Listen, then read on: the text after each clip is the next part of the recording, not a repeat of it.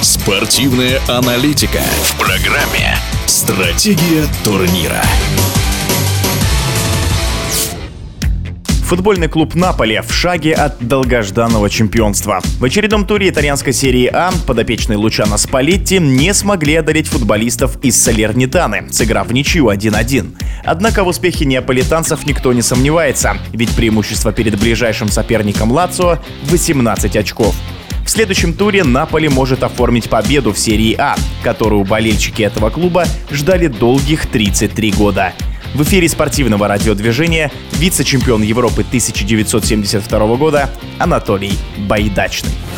Для меня это тоже знаковое событие, потому что 33 года назад учился в высшей школе тренеров и был на стажировке в футбольном клубе «Милан». И как раз был в то время, когда Наполи стала чемпионом, и как это был май месяц, заканчивался чемпионат Италии, и Наполи становился чемпионом вместе с Марадоной. Я помню это празднование в Милане, где было очень много болельщиков Наполи, при этом присутствовал. Через три года, видите, опять Наполи стал чемпионом. Долгий, конечно, период времени прошел, но это очень хорошо. Это южане, люди такие эмоциональные, эмоциональные, открытые люди, которые безумно любят футбол. Причем обычно люди живут в той части не богатые, гораздо беднее, чем северной. Поэтому эмоции они выражают гораздо сильнее, чем северяне. Когда спрашивают э, трудности, заслуженно, незаслуженно, там, если команда становится чемпионом, значит, она делает заслуженно, иначе она была лучшей в этот период. И если она сумела преодолеть все свои сложности, которые были у нее до пути к победе, это еще вдвойне дороже такая победа. Наполе была и есть и будет. Это команда, которая очень много болельщиков, символ юга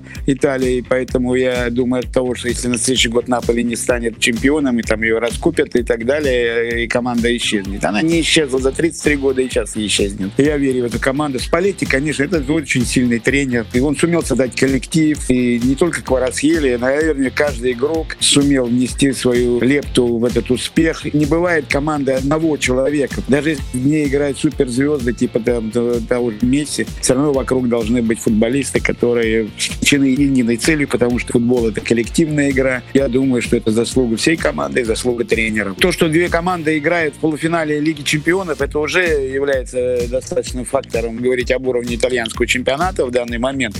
Он действительно поднялся. Был такой провал в итальянском чемпионате после их многолетнего лидерства в Европе. Клубы ушли, сборная ушли в тень там во многих моментах. А сейчас, я считаю, да, у них подъем и футбола, и клубного, и сборной, все всего. То есть это действительно сейчас идет подъем итальянского футбола.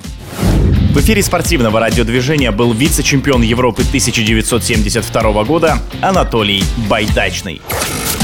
Стратегия турнира.